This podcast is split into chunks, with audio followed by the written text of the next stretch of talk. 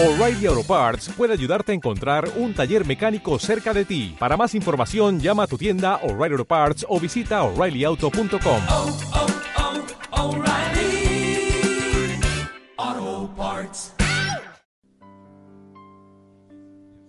bien. Así que gloria a Dios por lo que está pasando. Quiero predicarle, por favor, quiero que ponga mucha atención a la prédica esta mañana. Quiero hablarle acerca de la noche está avanzada. Diga conmigo, la noche está avanzada. Y es bueno hablarle solamente a los discípulos, a gente que entiende que es, es mejor realmente que, que estar hablándole a toda la gente que no muchas veces no entiende ni lo que estamos hablando. La noche está avanzada. Quiero hablarle que el apóstol Pablo, una de las preocupaciones que tenía ese apóstol era precisamente la actitud que usted tiene que tener ante los últimos tiempos. Lo que pasa es que nosotros no somos a veces entendidos en que estamos viviendo los últimos tiempos. Porque nosotros quisiéramos ver de repente que aparezca que la luna se convierte en sangre y toda esa cosa. Lo que usted no sabe que antes que venga todos los eventos del porvenir, esos futuros, eso todo ese relajo en el cielo, antes debe de manifestarse algo que se llama la apostasía. Antes debe manifestarse algo que se llama la iniquidad. Es lo que Pablo vio. Entonces, el problema es que nosotros no entendemos que antes de ver todo eso y todos los sistemas capitalistas, eh, comunistas, etcétera, se unan a un sistema de orden mundial, antes de ver todo eso, usted tiene que ver que la iglesia misma, dentro de, de- no la iglesia de Cristo en sí, sino que la religión, dentro de la religión, se manifieste la iniquidad. ¿Y qué es la iniquidad? Es todo aquel conjunto de pecados que de una manera liberal se aceptan naturalmente. ¿Qué es eso? Que ya es normal, por ejemplo, para los gobiernos que hayan homosexuales casándose. Es normal para los gobiernos que hayan lesbianas casándose. Es normal. Eh, es normal. Eh, mira qué raro se ve realmente. Usted creo que no lo ha experimentado de una manera así de, des- descarada. Aquí en, aquí en Santana, que a- ahí por, por ahí aparecen unos de noche como que son Drácula. Pero eso no es, no es, ahí ya sabemos, pues, un grupo de locas que están por ahí, ¿verdad? en lo oscuro.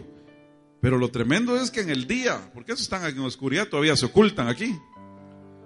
Pero viera qué tremendo, estábamos allá en, Estados Unidos hace poco con, con- con mi esposa. Y mire usted, viera que, pero viera, mire, eso es yuca, ya, ya verlo en vivo y a todo color es yuca. De repente vi un, vi un, un hombre así, todo peludo, cholo. Imagínense. Y de repente venía de la mano con otro peludo. Y de repente un peludo con otro peludo y todo. Mire, y venían de la mano las locas. Y usted los iba a ver todo cholo, eh, con barba y todo, pero son compañeras de vida. fíjese. No, mire, pero verlo así, porque como ya en Estados Unidos, todo Estados Unidos, ya permite pues esto. Eso, y es tremendo, hermano. Y ahora ya no se diga más de repente ver a una loca con otra loca. Eso es todavía, bueno, no es, no vamos a ser machistas, es igual de yuca. Pero es tremendo. Entonces, los gobiernos aceptan todo eso. Entonces, habla de la, esto habla de la iniquidad. Habla de la apostasía. ¿Qué es la apostasía? Negar la fe. Y los púlpitos se van a llenar en los últimos tiempos de humanismo. O sea que ya no le van a predicar la palabra del Señor ni a Cristo, sino que le van a hablar, tú puedes, you can do it. Tú puedes, hazlo, vamos, anímate, esfuérzate, dale, dale, dale. Pero es, en eso se basa el mensaje. Entonces, en cierta manera la apostasía es negar los principios bíblicos. Todo eso se va a manifestar antes de que venga la iniquidad total y el hijo de la iniquidad, que es el anticristo. Entonces, usted debe saber que estamos viviendo los últimos tiempos. El calentamiento global ya, ya, ya se sobrepasó las expectativas en los glaciales y está eso, se está derritiendo totalmente. El, el nivel del agua va a comenzar a, a crecer en los mares y todo eso va a generar un caos tremendo dentro de lo que es eh, la atmósfera eh, de, de la, de la tierra. Todas las cosas van a comenzar a, a caer sobre su propio peso. Pero todo eso solamente es principio de dolores. El apóstol Pablo lo visualizó en ese tiempo, imagínese ahora. Y él dijo algo muy interesante que usted debe saber. Señores, el tiempo se acabó. Romanos 13, 12 lo dice muy bien. Y el apóstol Pablo lo define muy bien. Quiero que, por favor, vaya a Romanos 13, 12. ¿Dice la escritura? Lo vamos a leer, dice. Lo leemos todos. ¿Qué dice ahí? La noche, la noche está avanzada. Diga conmigo, por favor, repita. La noche está avanzada. Y se acerca el día, dice. Entonces, ¿qué hacemos? Desechemos, pues, ¿qué cosa? Desechemos, pues, las obras de las tinieblas y vistámonos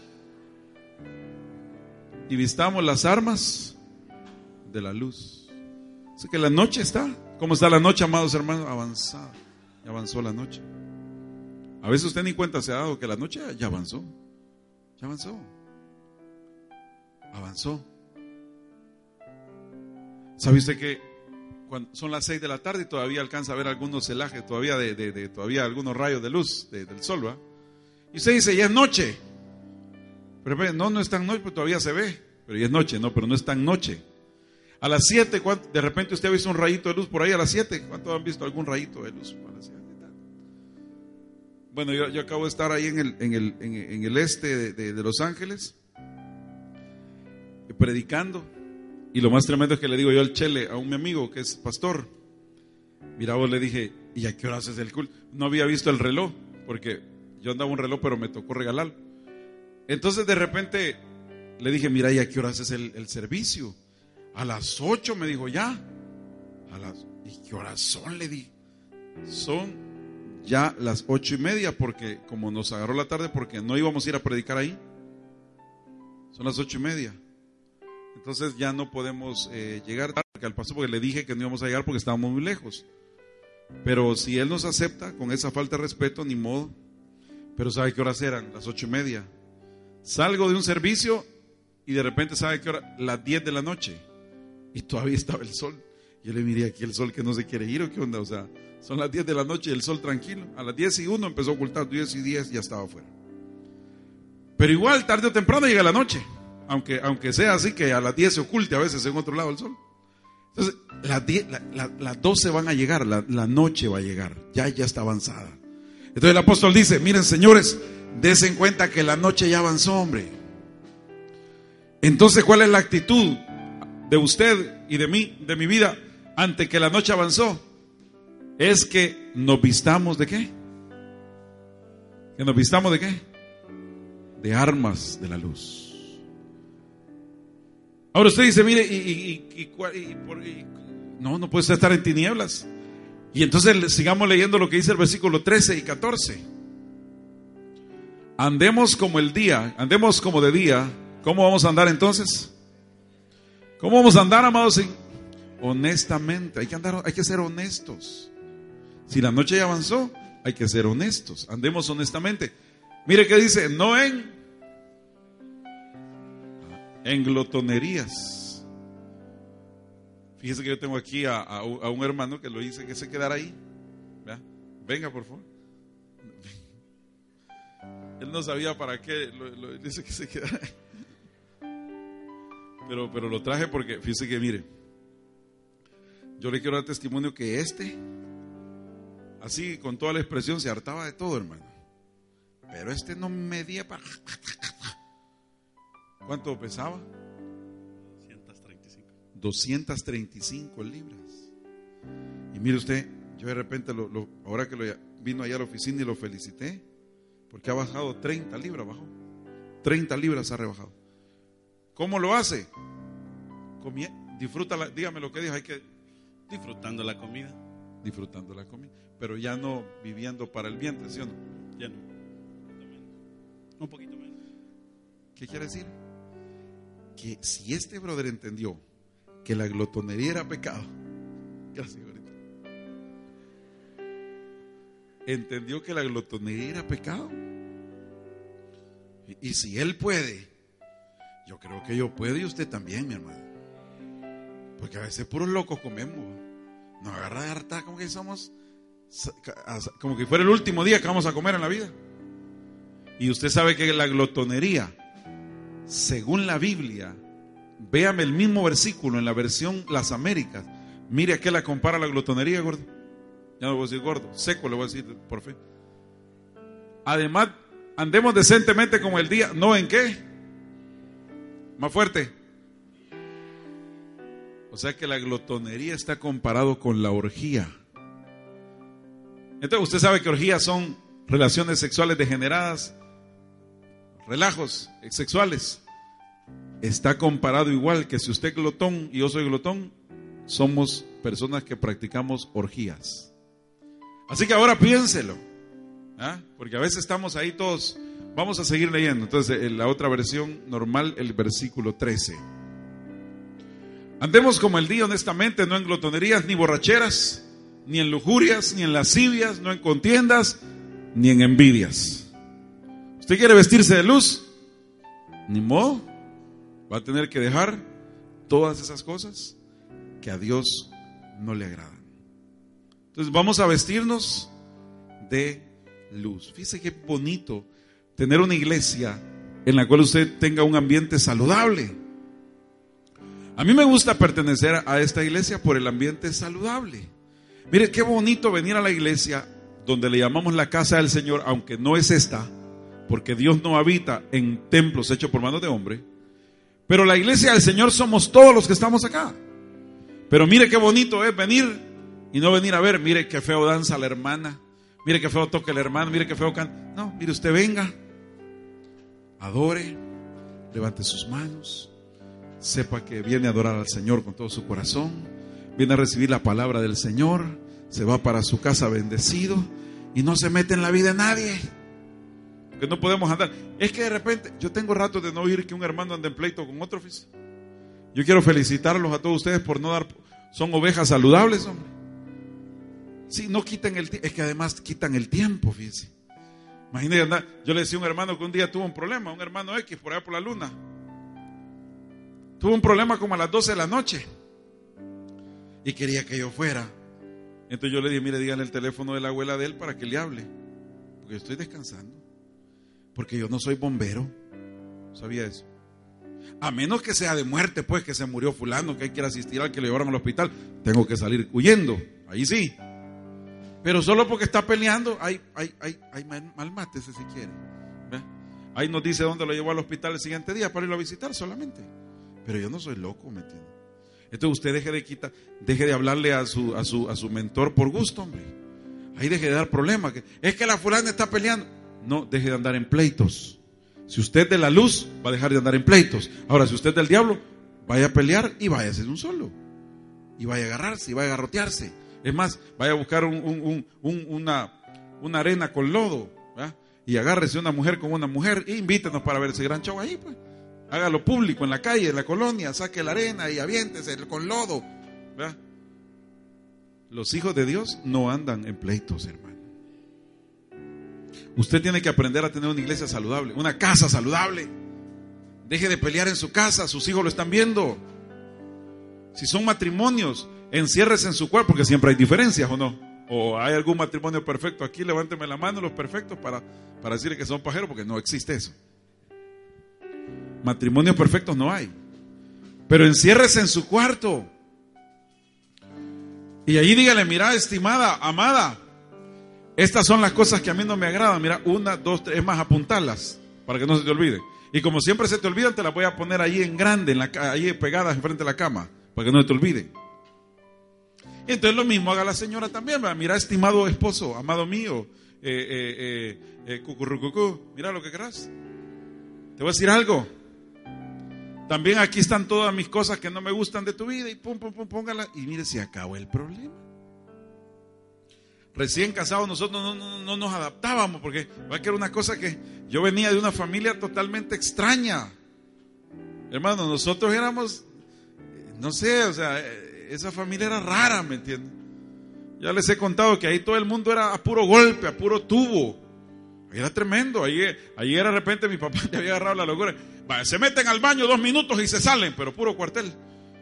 Y se nos metía al baño. Vaya, cinco, y así. Te, te, quedan un minuto. Y cuando íbamos tres, dos, tenemos que salir, vaya tú. Mire, si solo agua, si solo agua tenés que echarte y medio y fuera. Y así, hermano. La yuca.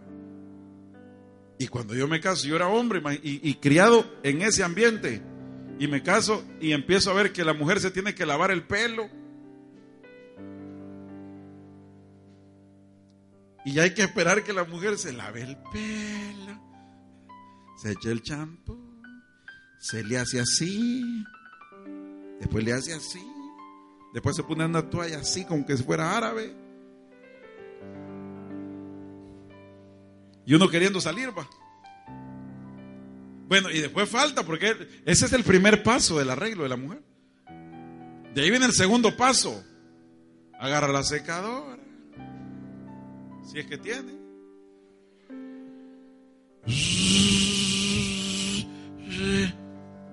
Segundo paso. Tercer paso, agarra la plancha.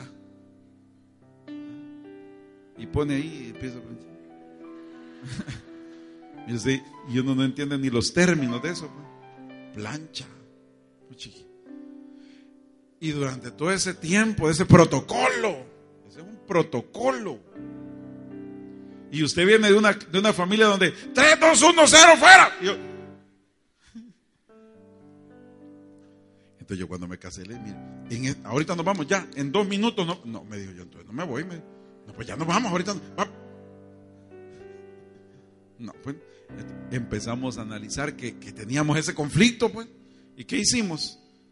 Y yo toda la vida no preguntaba ni, ni me interesaba preguntar todo el proceso protocolario del arreglo de una mujer. Bueno, y después viene que hay que pintarse.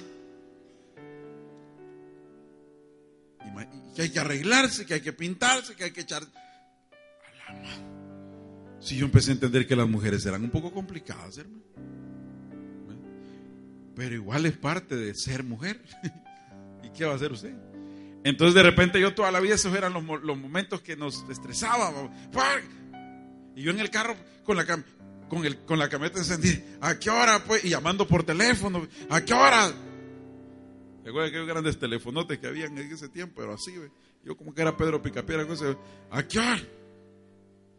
Deje de estar hablando para la casa, hombre, si ahí está afuera, y deje loco, y ya, ya, pero ¿por qué me colgas? O sea, es un relajo.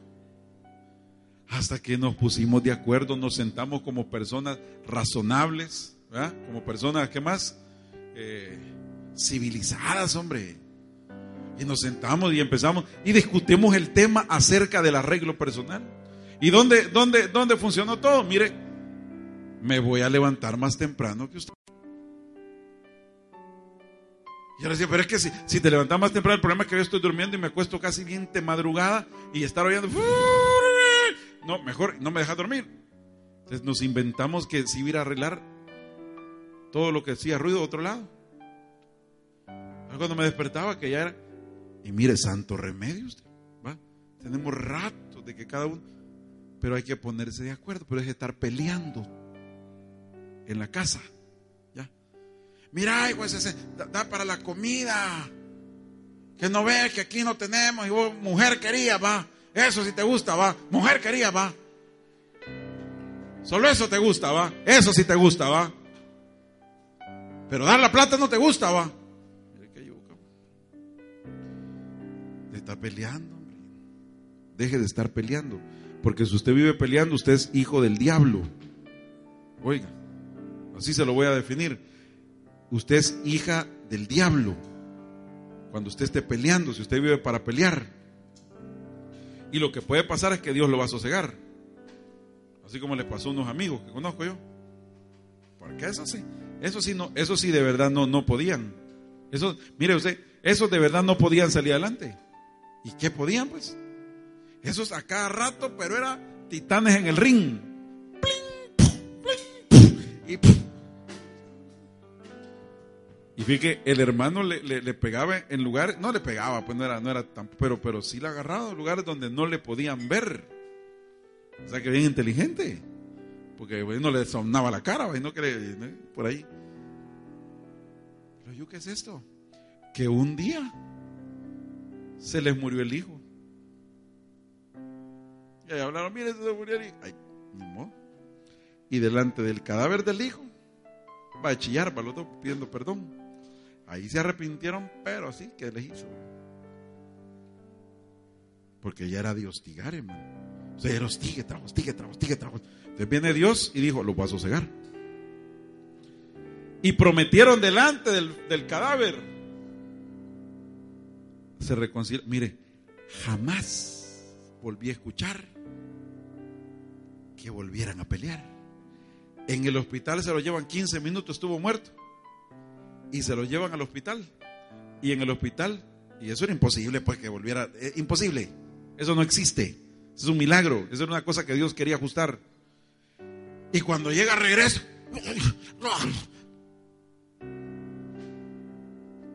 Y cuando regresó bien feliz, se va a llorar. Pero ya habían hecho la promesa de no volver a pelear. Y Dios dijo,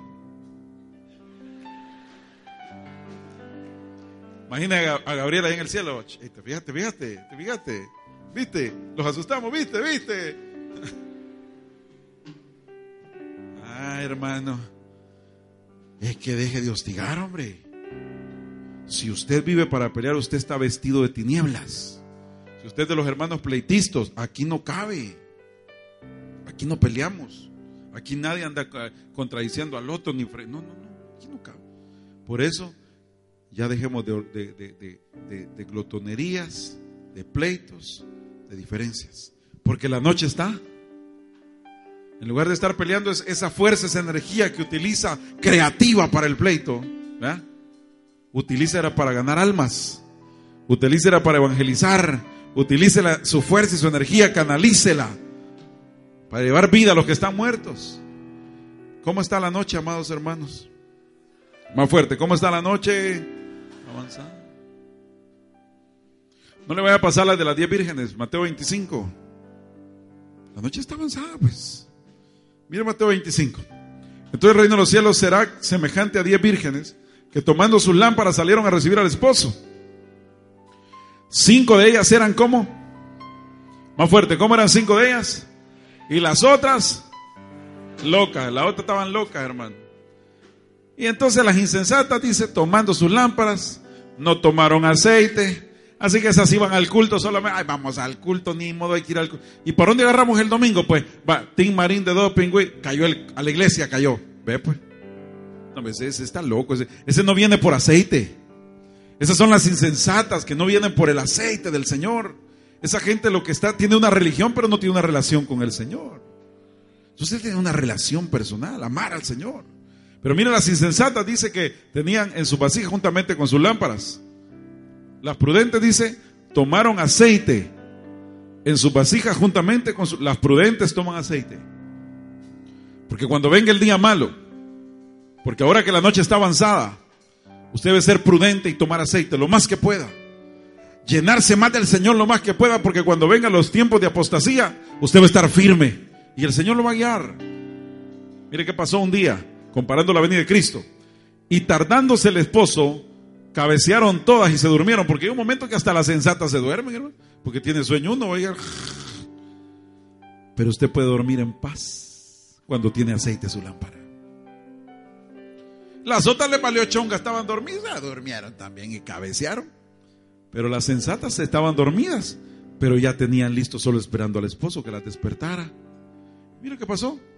A la medianoche, diga conmigo la medianoche, porque la noche está avanzada, llega la medianoche.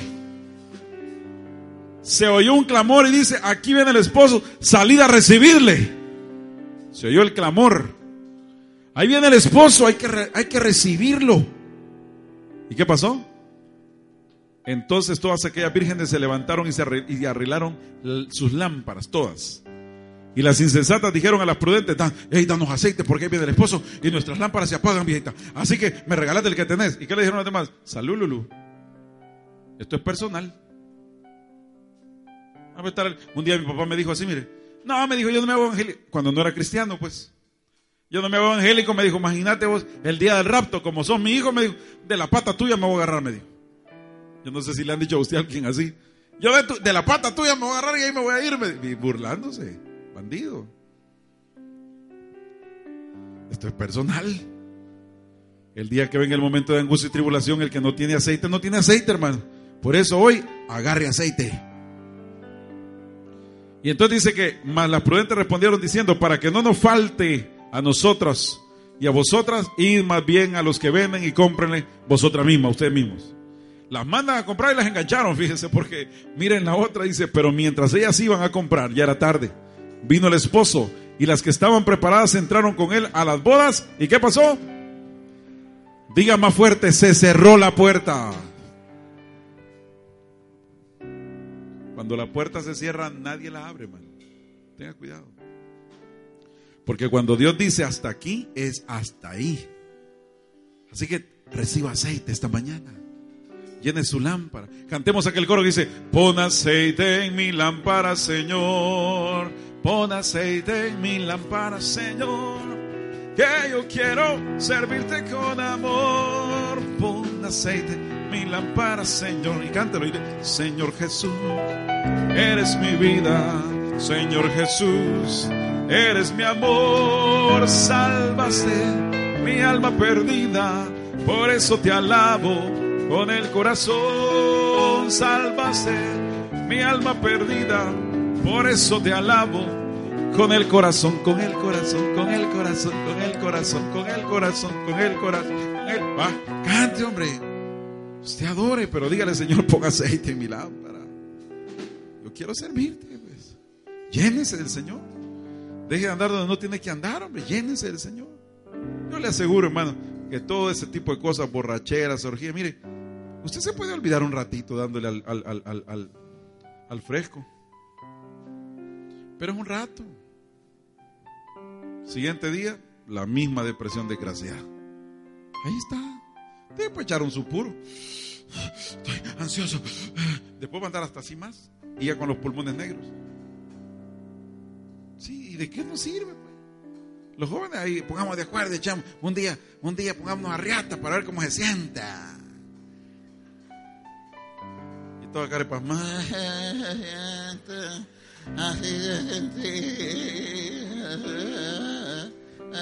Ay, Dios, mamá dunda.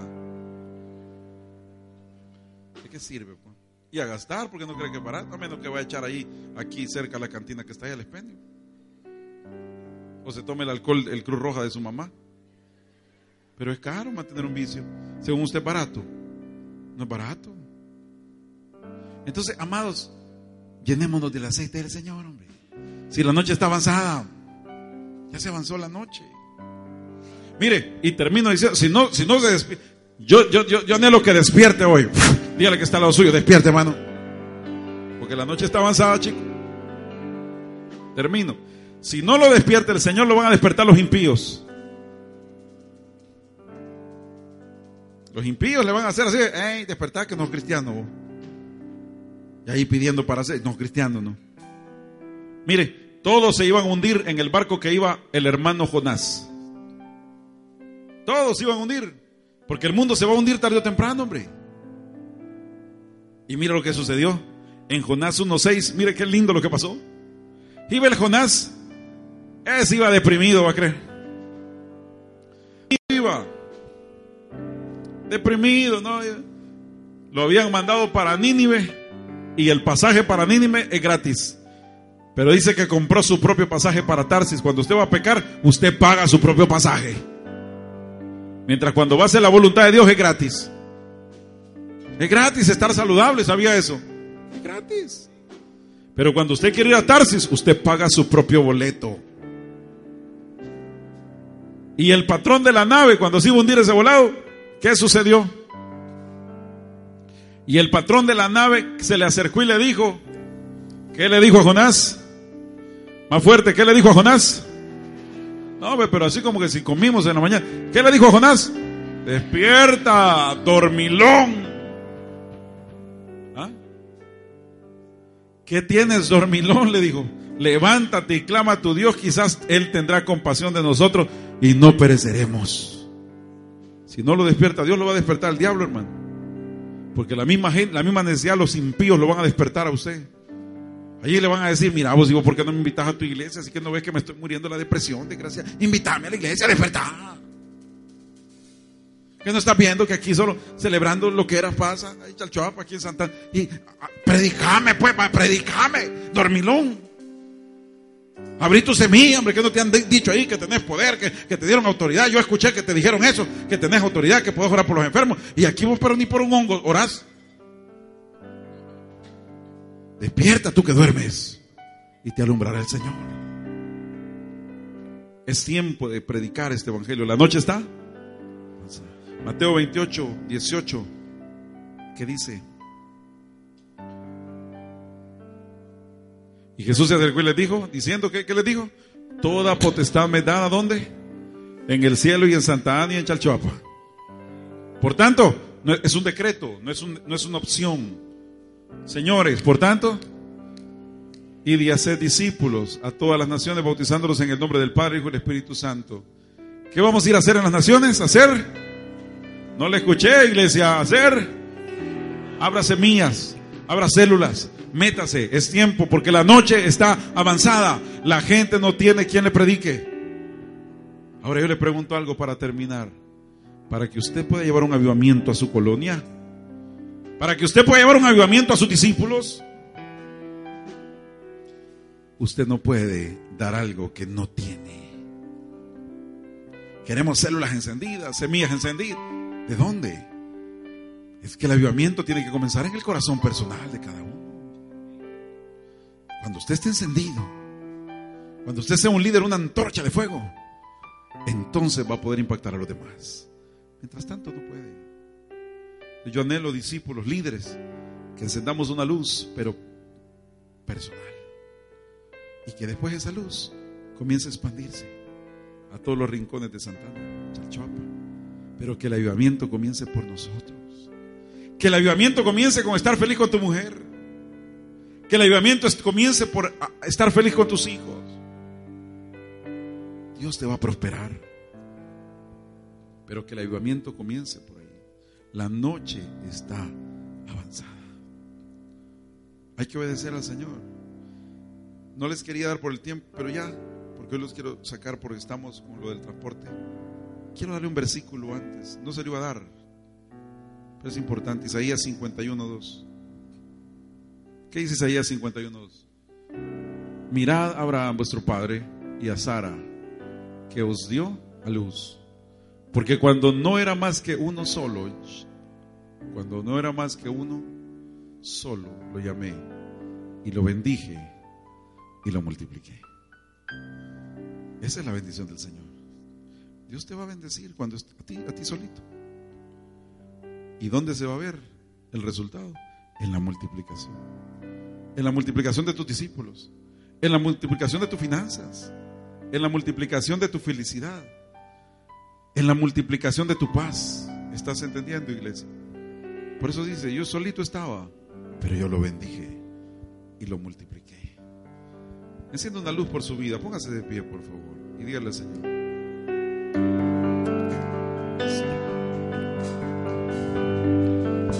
Enciende una luz y déjala brillar.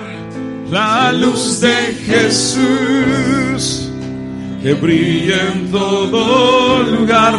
No la puedes esconder. No te puedes callar ante tal necesidad. Dígalo fuerte. Enciende una luz en la oscuridad. Por usted, por su familia, por sus hijos, vamos a decirlo fuerte. Enciende una luz, déjala brillar, la luz de Jesús que brilla en todo lugar, no la puedes esconder, no te puedes callar ante tal necesidad. Enciende una luz en la oscuridad. Vamos, pueblo de Dios, con tus ojos cerrados, levanta tu mano el que pueda, el que quiera.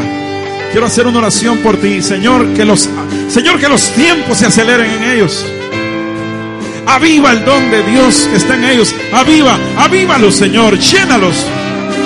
Que su copa rebose de alegría ahora. Que vuelvan al primer amor, Señor. que te amen con todo su corazón, que te amen, que te adoren, que te bendigan, que te sirvan, Señor. Enciende la luz, cántalo. Enciende una luz, déjala brillar la luz de Jesús que brillar. que brilla en todo lugar. No la la puedes esconder, no te puedes No te callar puedes callar. ante tal necesidad. Enciende una luz. Enciende una luz en la oscuridad. Enciende una luz. Déjala brillar la luz de Jesús que brilla en todo lugar. No la puedes esconder, no te puedes callar ante tal necesidad.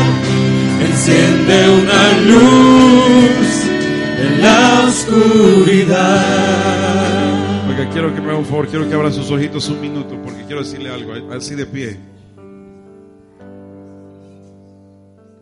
El anhelo del corazón de Dios es que esa llama, ese don de Dios que está ahí, sea avivado. Líderes de célula, mentores y pastores, solo con un avivamiento personal vamos a poder impactar a los demás. ¿Ustedes entienden eso? Le voy a decir algo. Si Dios te bendice, te va a multiplicar.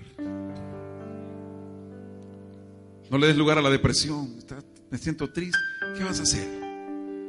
Si tenemos un trabajo por delante, la vida es corta, amén. Hay que servir al Señor, ya. Tú estás esperando es que yo un día me voy a avivar. ¡Avívame! No, no, no. Es un tiempo de tomar una decisión de que ese avivamiento venga a tu vida. Aunque estés triste, difícil momento. Miren, les voy a comentar algo muy personal en este minuto. Fíjense que hemos estado orando y yo estaba pensando en Edgar, el papito. La persona que le puso el papito hace como unos 22 años. Eso era un chamaco de 14 años. De repente lo manda a llamar y dice que está bendecido. Toda la gente que, lo, que él bendijo, cuando estaba chiquito, lo bendijo él. Y lo mandan a llamar y le dicen todos los hijos se graduaron de ingenieros ya, arquitectos. Le ayudaron a Cash Luna a construir la, la- casa de Dios. Ahí trabajaron ellos, ¿verdad? Con los planos y todo. Lo mandaron a llamar para bendecirlo. Y le dan una montaña de oración todavía en, en Guatemala, lo que él quería. El anhelo de su corazón se cumplió. Y lo bendijo Dios de la noche a la mañana. Ahora, ¿se imagina cómo me quedé yo? Porque no es lo mismo perder un rebelde que vaya por la ventana. A salud, a ese incluso ni nos acordamos de ellos. Pero per- no perderlo, porque no lo hemos perdido al papito, pero, pero perder este momento de estar aquí, de vivir con nosotros siete años. Dios lo bendijo y lo multiplicó. Eso debemos de entenderlo. Pero yo no me deprimo ante eso, pero es difícil, ¿ya me entienden? Yo sé que muchas veces usted pasa luchas, no sé de qué tipo, económicas. Pero usted tiene que avivar el don de Dios que está en usted, en medio de todo. ¿Le parece? Cierre sus ojos un momento.